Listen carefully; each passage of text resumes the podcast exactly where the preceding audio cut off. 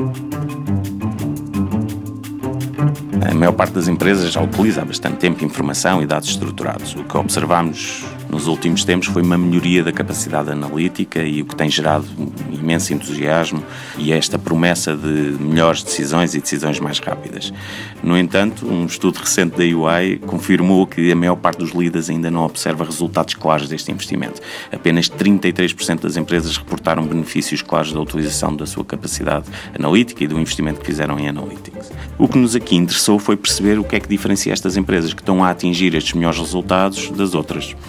E além do investimento em tecnologia, qualidade de informação e competências em data science, nós aí não identificámos que esses fossem necessariamente os fatores diferenciadores.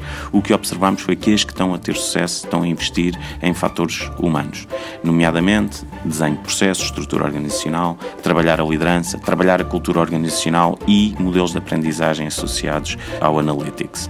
Eh, e aqui identificámos algumas ações concretas que podem ser implementadas para garantir a integração deste elemento humano no investimento em eh, analytics. Em primeiro lugar, eh, integrar esta capacidade analítica no dia a dia da empresa e, e como trabalhar não só a nível corporativo uma unidade de analytics, mas fazer o deployment de colaboradores com esta capacidade por toda a organização. Uh, depois, a criação de centros de excelência de analytics, combinar estes centros de excelência com experts colocados em áreas onde eles podem de facto fazer a diferença. Uma área financeira, marketing e operações são áreas mais standard e que têm claras mais-valias, mas também a área de recursos humanos onde essa mais-valia pode ser capitalizada.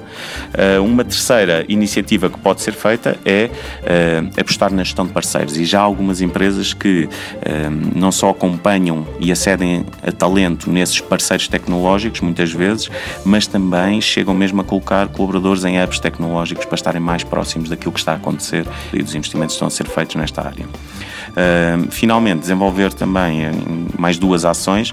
Uma primeira, desenvolver os skills analytics de quem não é expert e recompensar e divulgar os sucessos de analytics que estão a ser feitos na organização, que também aumentam a adoção e o interesse de toda eh, de toda a população para com este tema. E nós acreditamos que é este equilíbrio entre o investimento na componente tecnológica com este fator humano que permite maximizar os benefícios do investimento em analytics. Economia em Movimento é uma parceria TSF e UI. UI a construir um mundo de negócios melhor.